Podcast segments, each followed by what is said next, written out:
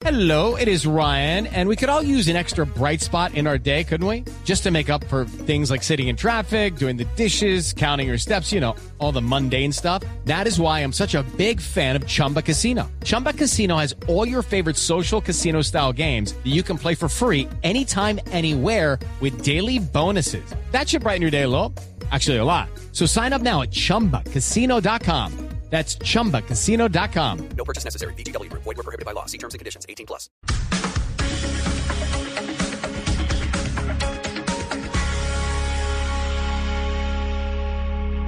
Una señal que se enlaza. Regiones conectadas a través de un dial. A partir de este momento, Oscar Montes, Ana Cristina Restrepo, Hugo Mario Palomar, Valeria Santos, Gonzalo Lázari y Camila Zuluaga analizan y debaten el tema del día. El tema del día. Colombia está al aire. A las 12 del día, 15 minutos, después del resumen de las noticias del mediodía, les damos gracias por seguir conectados con nosotros aquí en Mañanas Blue cuando Colombia está al aire. Saludamos también especialmente a todos nuestros televidentes en Noticias Caracol Ahora, que es el primer canal digital de noticias en YouTube. Ustedes entran a Internet y ahí van a tener información 24 horas. Hoy nos acompaña el doctor Sergio Jaramillo, que es embajador de Colombia ante Bruselas, pero además fue el alto comisionado de paz durante el gobierno de Juan Manuel Santos y fue uno de los principales estrategas detrás del proceso de paz. Y lo hemos invitado, doctor Jaramillo. Buenas tardes. Gracias por atendernos hoy aquí en Mañanas Blue porque queremos entender un poco lo que está pasando con las disidencias de las FARC, lo que está pasando con la seguridad en Colombia y lo que está pasando en territorio venezolano en esa frontera entre nuestro país y el país vecino. Bienvenido y mil gracias por acompañarnos. Muchas gracias Camila y permítame comenzar con una pequeña corrección que yo hace ya más de dos años y medio no soy el embajador de Colombia en Bruselas, yo renuncié ¿Qué? antes de que comenzara el actual gobierno. Tiene usted toda toda la razón porque si no no estaría hablando acá porque como embajador no podría no podría estar hablando, doctor Jaramillo. Pero mire, le pregunto lo algo que yo le escuchaba al expresidente Juan Manuel Santos esta mañana. Y digamos que no me quiero ir a Venezuela, sino me quiero ir al territorio nacional y ya después hablamos de, de seguridad. Y decía el expresidente Juan Manuel Santos esta mañana que ustedes sabían que después del proceso de paz este eh, manifestaciones sociales se iban a ver en las calles, que se sabía que esta iba a ser la reacción de la juventud porque ante la ausencia del conflicto ya no existía el temor de salir a manifestarse y de, salir a exigirle al gobierno eh, ciertas deudas pendientes que tenía desde hace décadas. Cuando ustedes conocían que esto iba a pasar, el plan a ejecutar en el momento en que esto sucediera era cuál?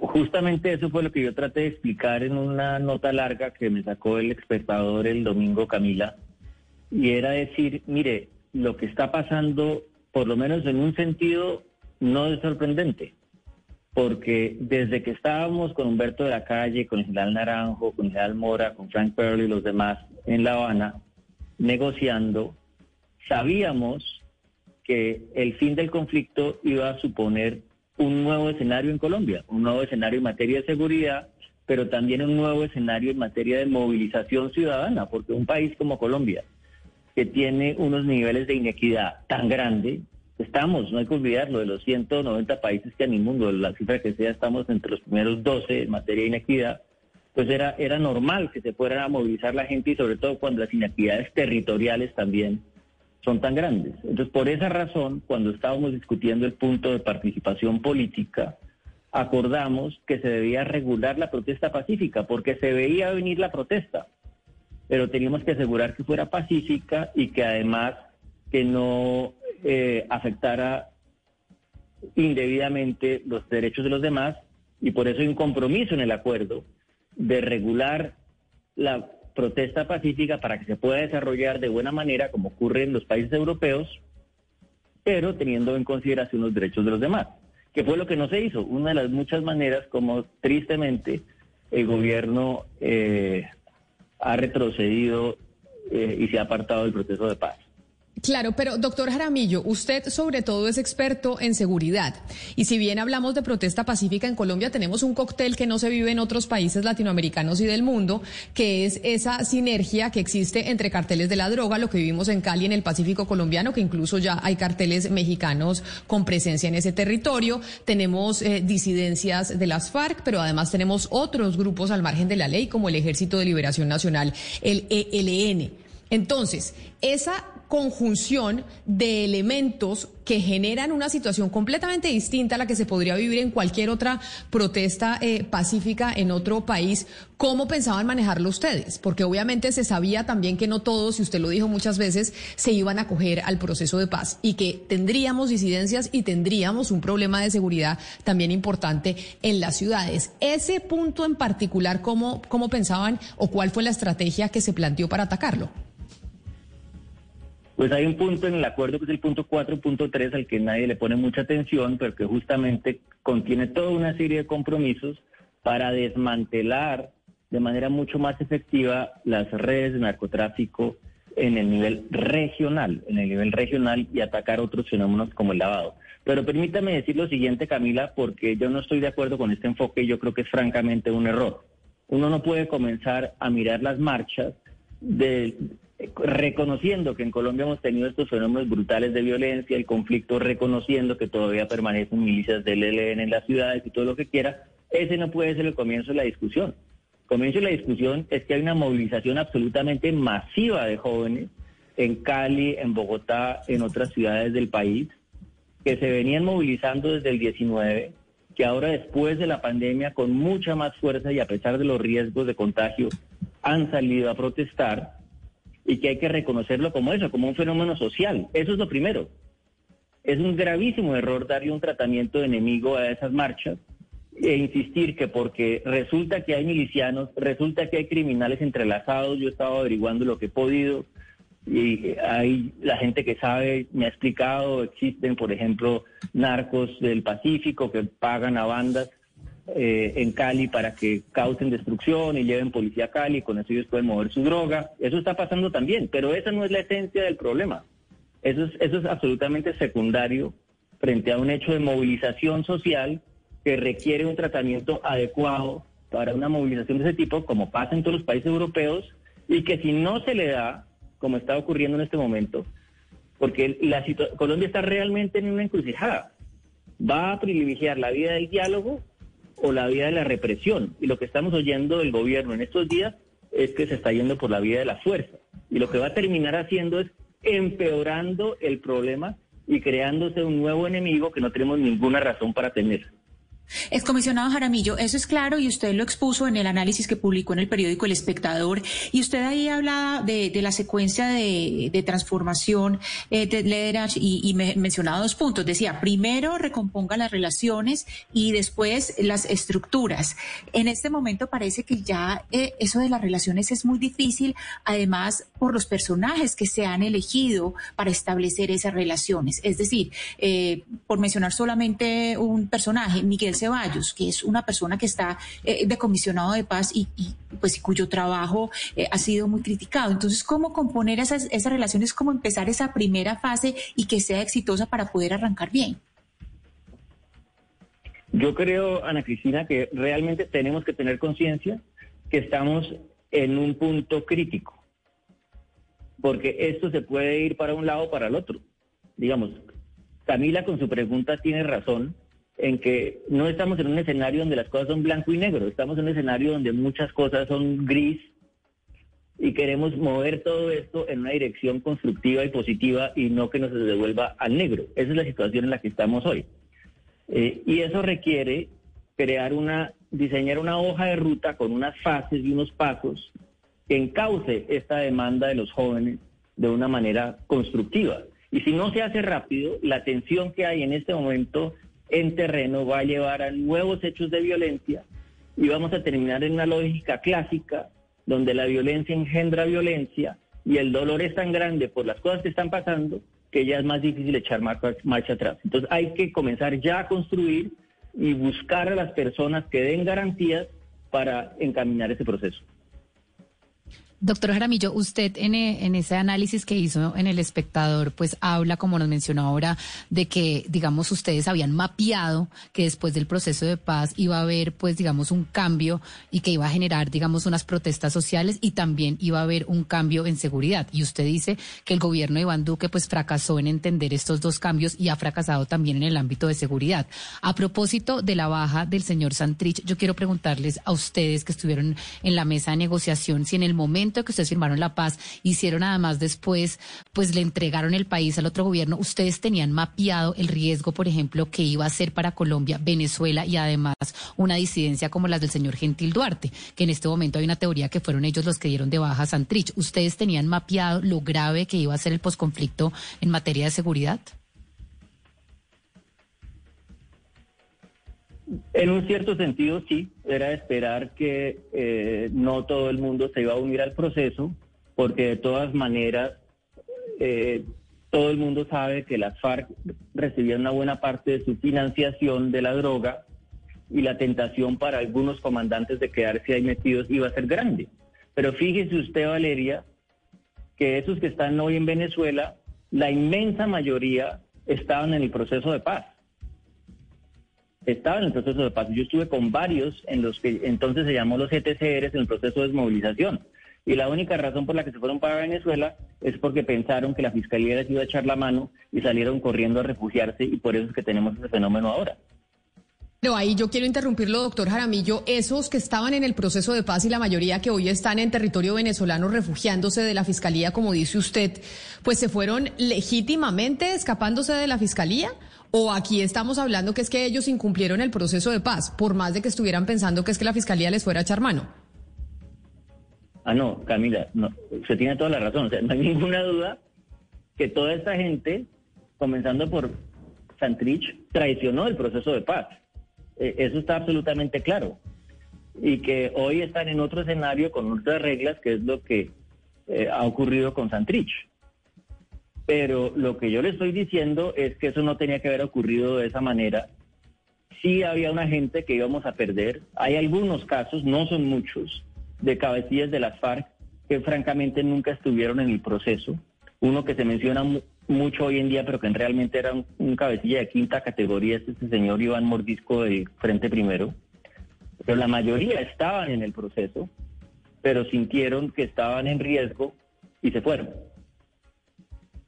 Pero doctor Jaramillo, ahí yo, eh, y, no, es que no me quiero adentrar más allá de quién era la responsabilidad, si fue culpa del gobierno, fue culpa de la fiscalía, etcétera, etcétera, pero me parece estar entendiendo de esto que usted está diciendo es que si la fiscalía no hubiera actuado de la manera en que actuó, ellos dos se hubieran ido y no hubieran desertado del proceso de paz. Como que aquí también usted está diciendo hay una responsabilidad del Estado colombiano y entendiendo el Estado colombiano también como la Fiscalía General de la Nación.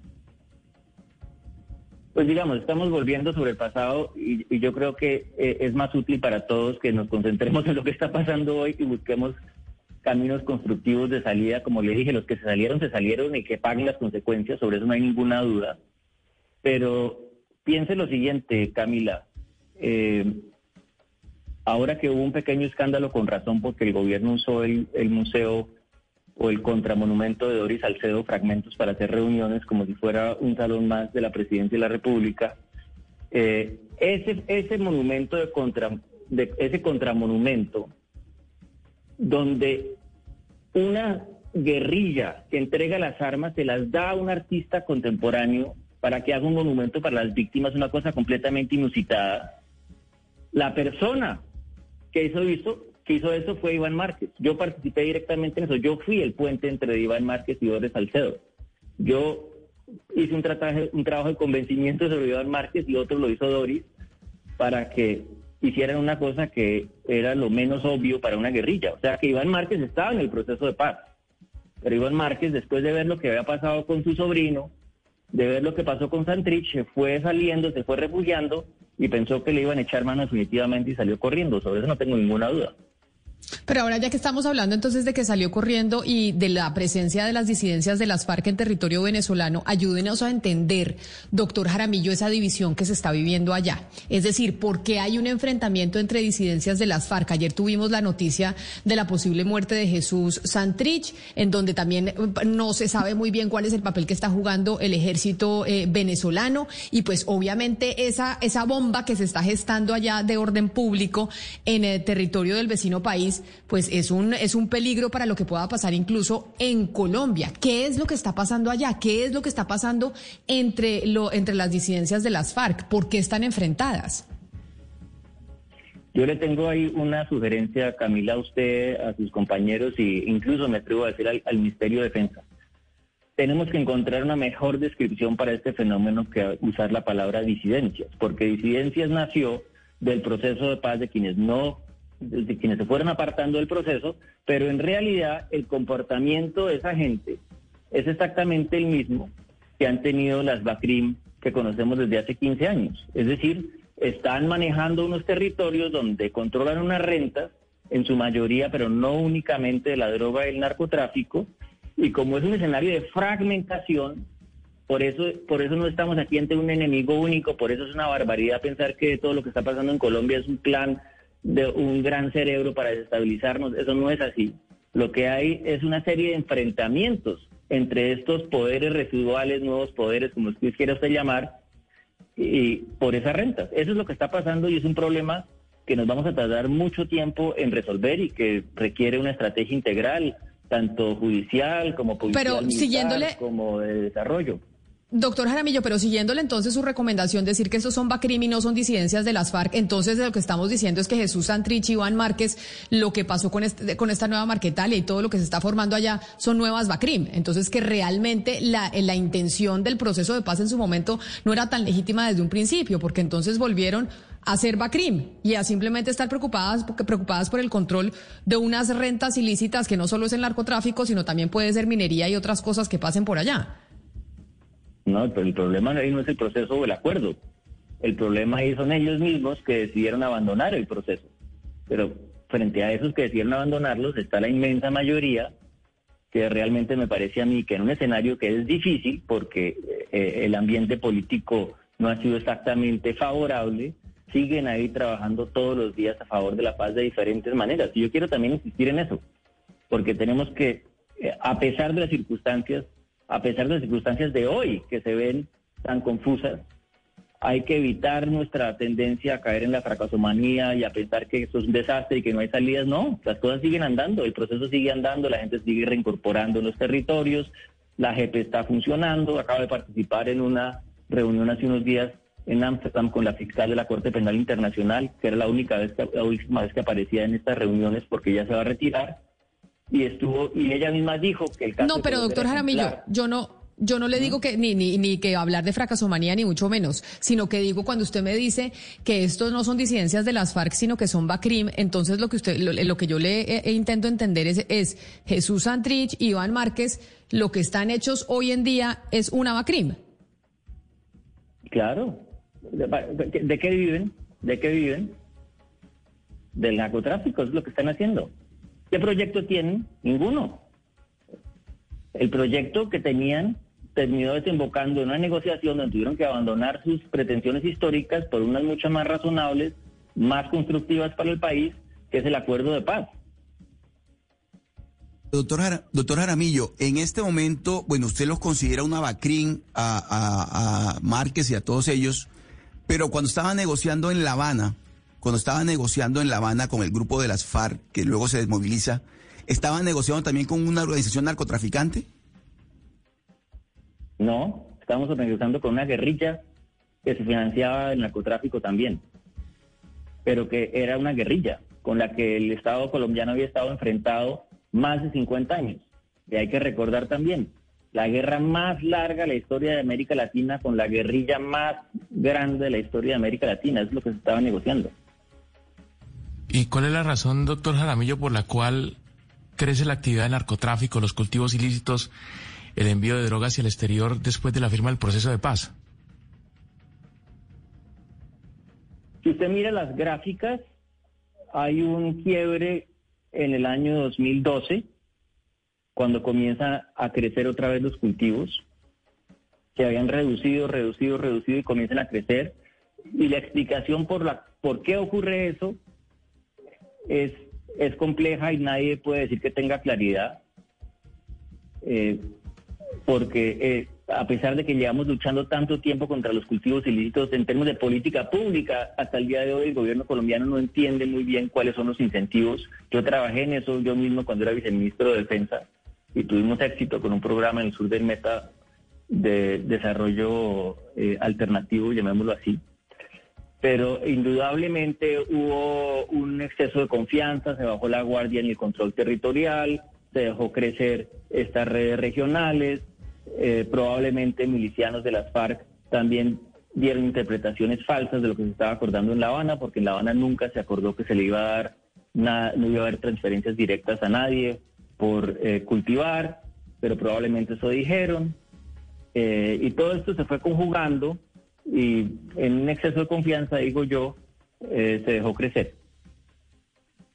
Doctor Jaramillo, nosotros hace pocos días entrevistamos a la directora del ICBF que está en negociación con los jóvenes de la primera línea en Cali en este momento y ella nos decía que parte de lo que ellos pedían era el cumplimiento estricto del proceso de paz. Cuando uno mira la votación del plebiscito, pues los jóvenes mayoritariamente votaron por el sí. ¿Usted cree que lo que estamos viendo en este momento también es consecuencia de que el gobierno cogió el sueño y las aspiraciones de unos jóvenes que luchaban y, y, y, pues soñaban con una Colombia distinta y las destruyó? Más yo creo que en, en el discurso que en la práctica, es decir, decir que no y tener ese discurso de se acabó el proceso de paz, etcétera, cambiarle el nombre, todo lo que hemos visto en estos dos años, pudo también destruir el sueño de muchos jóvenes en el país. Lo que usted está diciendo, Valeria, es de verdad demasiado importante. Yo pienso exactamente lo mismo. Y es que el problema no es simplemente hasta qué punto el gobierno ha implementado el acuerdo. Podemos tener una discusión sobre eso. Hay algunas cosas que se han hecho que usted no puede negar, yo no niego. El gobierno, por ejemplo, ha mantenido la financiación del sistema integral de justicia, verdad eh, y reparación. Eso es cierto el gobierno ha mantenido la estructura de los PED. Eso es cierto. Pero más allá de que en cantidad de puntos fundamentales se ha hecho poco o nada, sobre todo en materia de inversión, el punto crítico, que sí que usted está tocando, es que el gobierno se retiró del proyecto de la paz, de la idea de que vamos a través del diálogo y la concertación a resolver nuestros problemas y en lugar de eso no hace sino invocar la Constitución y decir, yo tengo aquí la Constitución en la mano, yo estoy obligado a usar soluciones de fuerza, que es lo que acaba de decir el presidente hace dos días y que es una invención, eso no es así.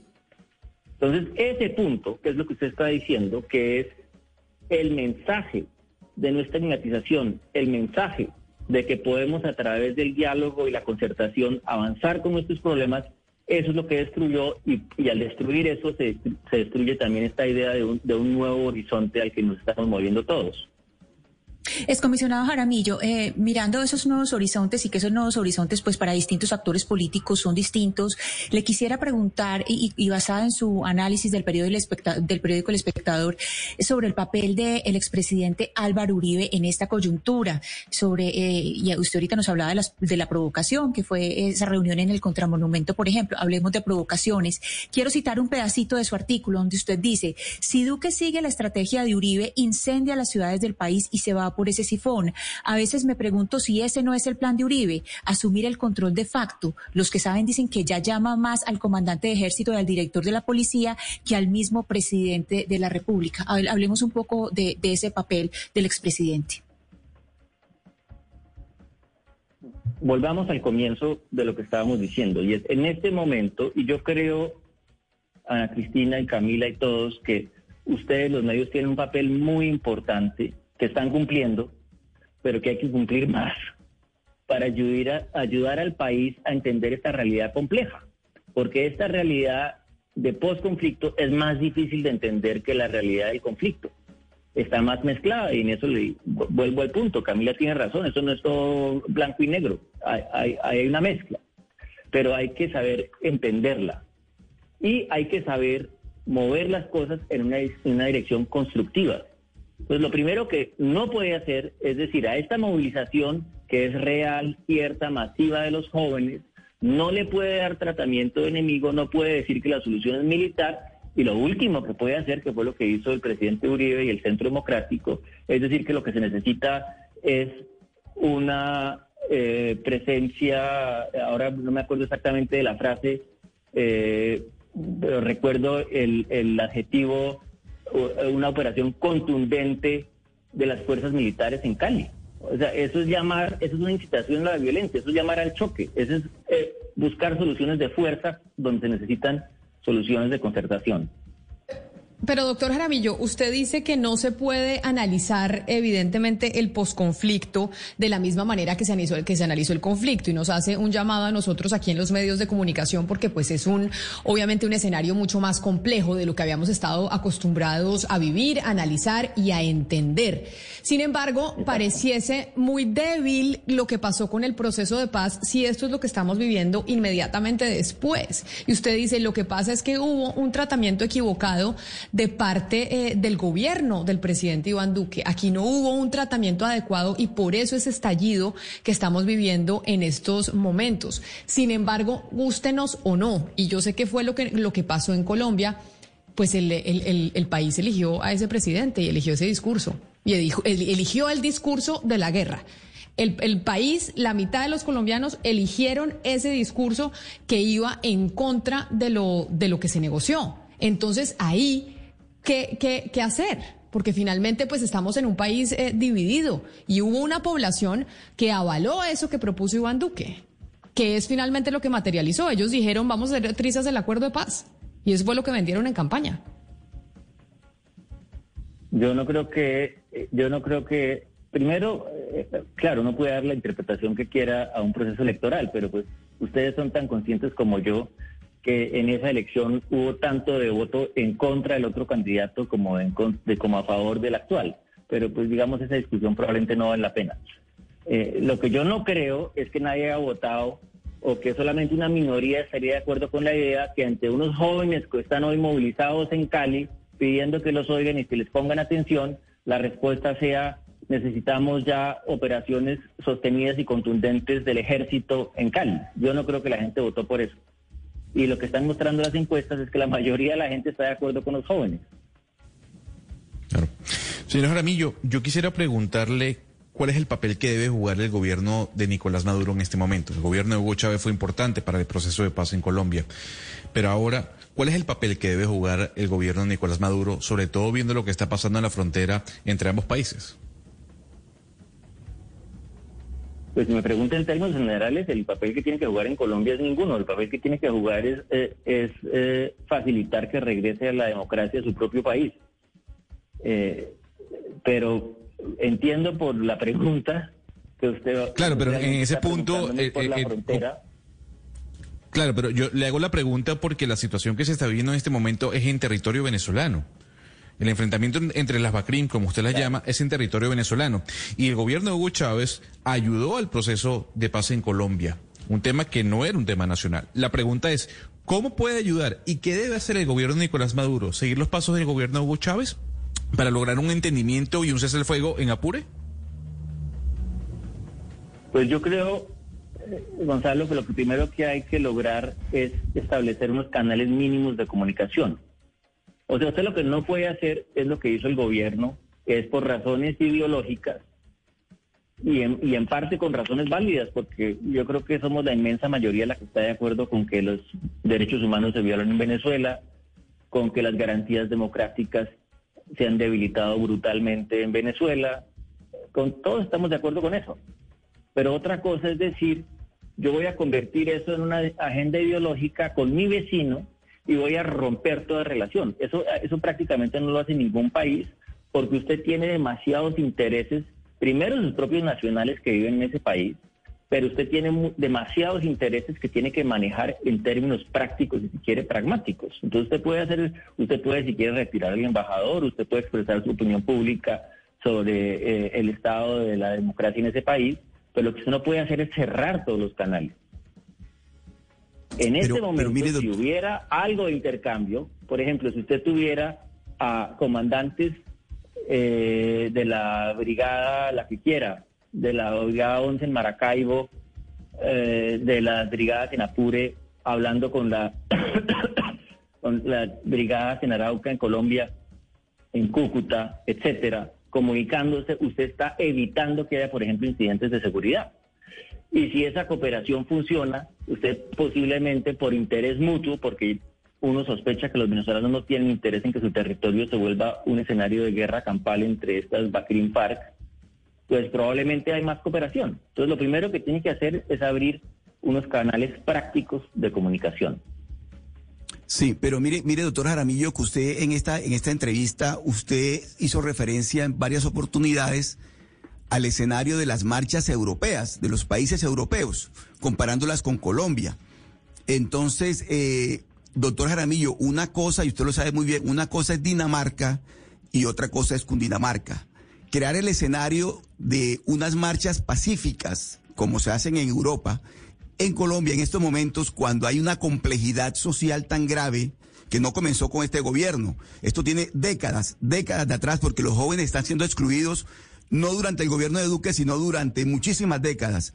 ¿Usted no cree, doctor Jaramillo, que crear ese escenario que ustedes lo, proyecta, ustedes lo proyectaron en La Habana, de las marchas al estilo europeo, era correr el riesgo de que pasara exactamente lo que está pasando en este momento en Colombia?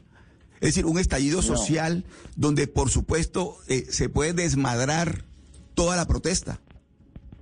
No, todo lo contrario, porque el estallido social no tiene nada que ver con el acuerdo. El estallido social tiene que, si acaso tiene que ver con una, en parte, con la no implementación del acuerdo. Obviamente hay muchas más capas en esta, en, ese problema. No, pero es exactamente al contrario, Oscar. Y entre otras cosas, no solamente un asunto europeo. México también tiene legislación. El punto es que usted regule cómo funciona la protesta. Ese es el punto.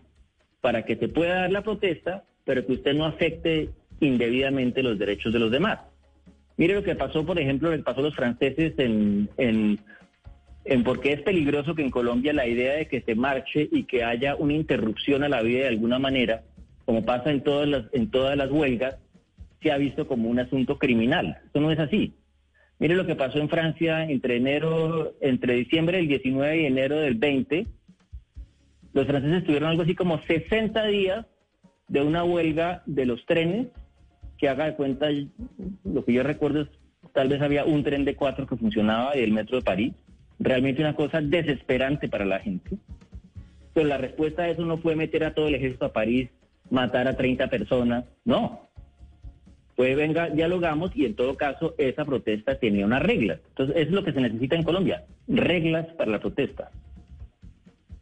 Dice doctor Jaramillo que no quiere meterse en el tema electoral cuando yo le hacía la pregunta sobre lo que eligió Colombia hace tres años, más o menos cuando se dieron las elecciones y ganó el proyecto del presidente Iván Duque. Pero pues lamentablemente no nos podemos desligar del tema electoral. Falta un año para las elecciones y a estas marchas pues también eh, se le ha metido ese componente. Ustedes cuando estaban haciendo el, el, proceso de paz, cuando decíamos, cuando decían es que se vaticina que, que estas eh, manifestaciones van a venir porque un, eh, eh, eliminado el conflicto, pues va a venir el estallido social, va a venir la gente que no ha podido protestar durante décadas porque se estigmatizaba de ser de ser guerrillero. Lo que hay que hacer es cómo se manejan las manifestaciones.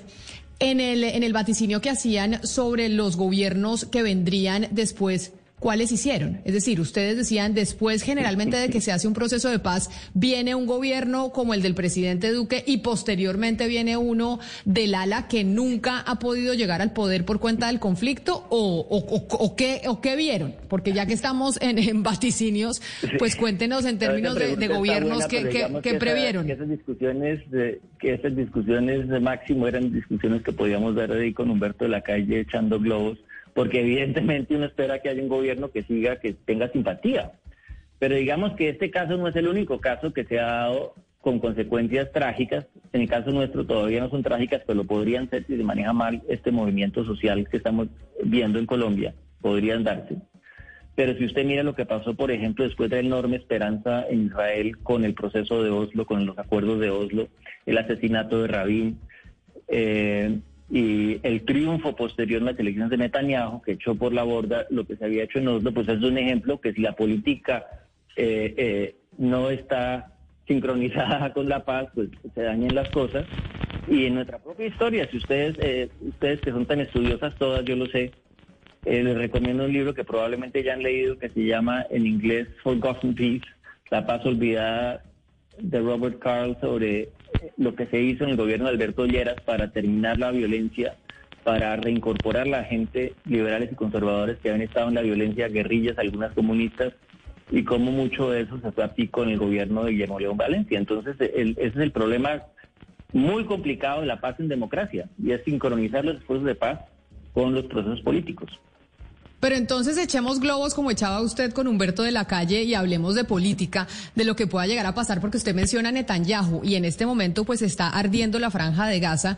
Y hay eh, una tesis que comentábamos ayer aquí al aire que se está eh, eh, ejecutando en Israel en donde dicen esta situación de conflicto le conviene a Netanyahu, que no ha podido conformar gobierno y que obviamente él es el hombre fuerte que se necesita y que la gente vota cuando hay conflicto con Hamas, cuando hay conflicto en la franja de Gaza. Trasladando esa comparación a Colombia, esta situación de orden público que se está viviendo, no lo que podría generar es, en vez de lo que quieren las calles, que es un cambio eh, de política, porque pues hemos entrevistado a mucha gente que dice queremos que el uribismo no esté más, es afianzar ese discurso de la seguridad y que le convenga realmente a la línea que representa el presidente Duque electoralmente el próximo año? Que esta situación que estamos enfrentando en este momento los colombianos realmente más que favorecer a un Gustavo Petro favorece a alguien de línea dura que quiera llegar al poder? Perfectamente puede ser, Camila. Evidentemente cualquier cosa que uno diga es análisis, pero sí veo un indicios que las cosas van en esa dirección. Y el paralelo que usted hace es bastante ajustado. Eh, yo conozco esa situación relativamente bien porque estoy en la junta de un instituto de negociación en, en Jerusalén justamente. Y trato de seguirla. Y, lo que hizo Netanyahu fue evidentemente una provocación metiendo a la policía a, a una de las mezquitas más sagradas, la tercera más sagrada del Islam y el lugar donde ya ve una revuelta tremenda en el año 2002 eh, precisamente porque había aparecido un primer ministro israelí, Sharon.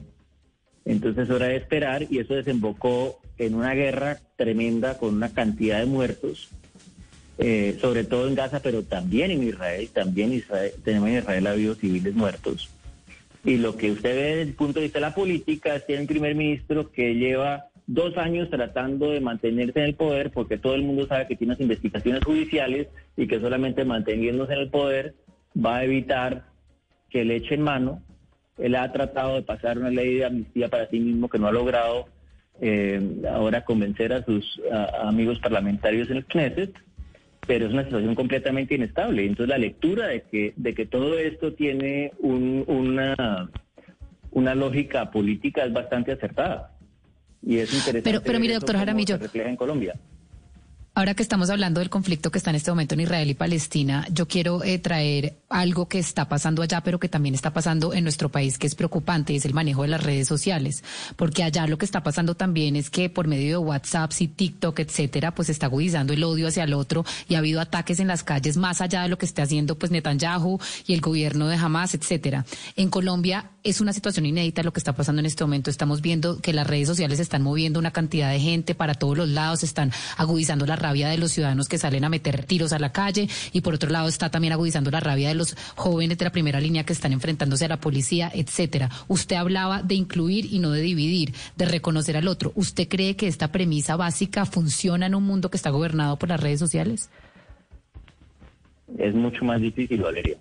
Es mucho más difícil, está claro. Digamos, tienen, yo no soy el gran analista de las redes sociales, pero lo que uno ve son por lo menos dos cosas. La primera, pues, es el problema obvio de que se mueve una cantidad de información y usted no sabe eso si eso no es, entonces le mandan un video y entonces pasa una tanqueta del ejército y usted no sabe si eso está pasando o no está pasando, por dar un ejemplo obvio.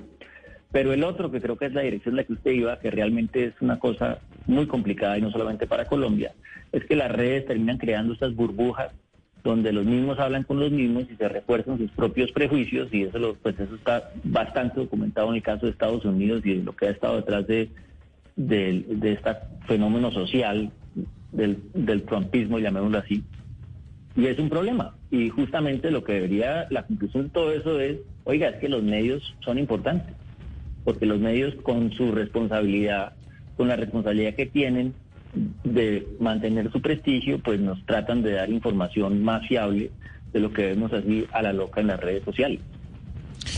Sí, doctor Jaramillo, hace algunos días tuvimos aquí en este mismo programa a su amigo y su compañero negociador Humberto de la Calle y dijo a propósito de la próxima contienda por la presidencia que no es un buen momento para Gustavo Petro. ¿Usted está de acuerdo con él? No sé, no sé, yo sí, yo sí prefiero no, yo no estoy en el, digamos, en el, en el negocio de los vaticinios electorales y de no, sé, me parece que, me parece, lo único que me atrevo a decirle es que sí hay una lógica en Colombia donde los extremos se refuerzan mutuamente y donde una situación, por eso en, en esta en este escrito al que se refirieron ya yo terminaba diciendo que estábamos en un escenario en Colombia donde hay un interés de los extremos, de los unos de llenarnos de miedo de los otros de llenarnos de rencor y que eso lo que terminaba haciendo era asfixiando el debate democrático y que lo que teníamos que hacer es insistir en la deliberación, insistir en el argumento. Y yo sí creo que eso es cierto. Y por eso la lectura de qué está pasando ahora, quién le favorece, alguien puede decir le favorece este extremo y puede tener razón y otra persona puede decir no le favorece este otro extremo y puede tener razón porque lo que está pasando alimenta esos dos sentimientos, el miedo de unos y el rencor de otros. Yo sé que usted no se quiere meter en los vaticinios electorales, pero pues la política lo permea todo. ¿Qué le vamos a hacer? Y si no fuera por eh, la política y por decisiones que se toman desde la política pública, pues no estaríamos en lo que estamos hoy y en el análisis que usted mismo publicó en el periódico El Espectador sobre el manejo que le ha dado el gobierno del presidente a Duque a la situación actual. Pero doctor Jaramillo, tenemos una última pregunta, Ana Cristina, que creo que le llega al doctor Jaramillo desde la academia en donde lo están escuchando en este momento. Sí, Camila, es un oyente, es el decano de la Facultad de Derecho de la Universidad EAFIT, eh, Esteban Hoyos. El doctor Hoyos recuerda que en su artículo, eh, excomisionado Jaramillo, usted hablaba del, del, papel de la academia y él quiere saber un poco más sobre cuál es el papel de la academia en este momento, en esta coyuntura. Yo creo, Ana Cristina, que es de verdad mucho más importante de lo que nuestro amigo decano se puede estar imaginando en este momento en el EAFIT. ¿Por qué? Por un par de razones bastante obvias. El, centro de la movilización hoy es de jóvenes, punto número uno. Y esos jóvenes le creen a pocas cosas, la institucionalidad ha perdido mucha credibilidad, esa es la realidad, pero le creen las universidades, punto número dos. Entonces son una garantía para el manejo de esta situación. Y yo creo que lo que debería ocurrir, y no es una idea mía, eso ya, eso ya está ocurriendo, eso ya lo están discutiendo los rectores de las universidades, es cómo convertir a las universidades en escenarios de discusión para encauzar este proceso de una manera eh, positiva. Y yo he estado ofreciendo ideas que se me ocurren desde la perspectiva de la construcción y diseño de procesos de negociación de cómo podrían las universidades jugar un papel central eh, en recoger esas demandas de los jóvenes y de la ciudadanía en un proceso de una nueva agenda para Colombia. Es el excomisionado de paz Sergio Jaramillo hablando con nosotros un poco para entender la situación actual de lo que estamos viviendo en Colombia, pero también entender la lógica de lo que está sucediendo en territorio venezolano entre, ya no le digo entonces disidencias de las FARC, digo esas BACRIM con ex integrantes de las FARC en territorio venezolano. Doctor Sergio Jaramillo, mil gracias por haber estado aquí con nosotros en Mañanas Blue. Un placer haber hablado con usted. Muchas gracias a ustedes, buena discusión. Muchas gracias.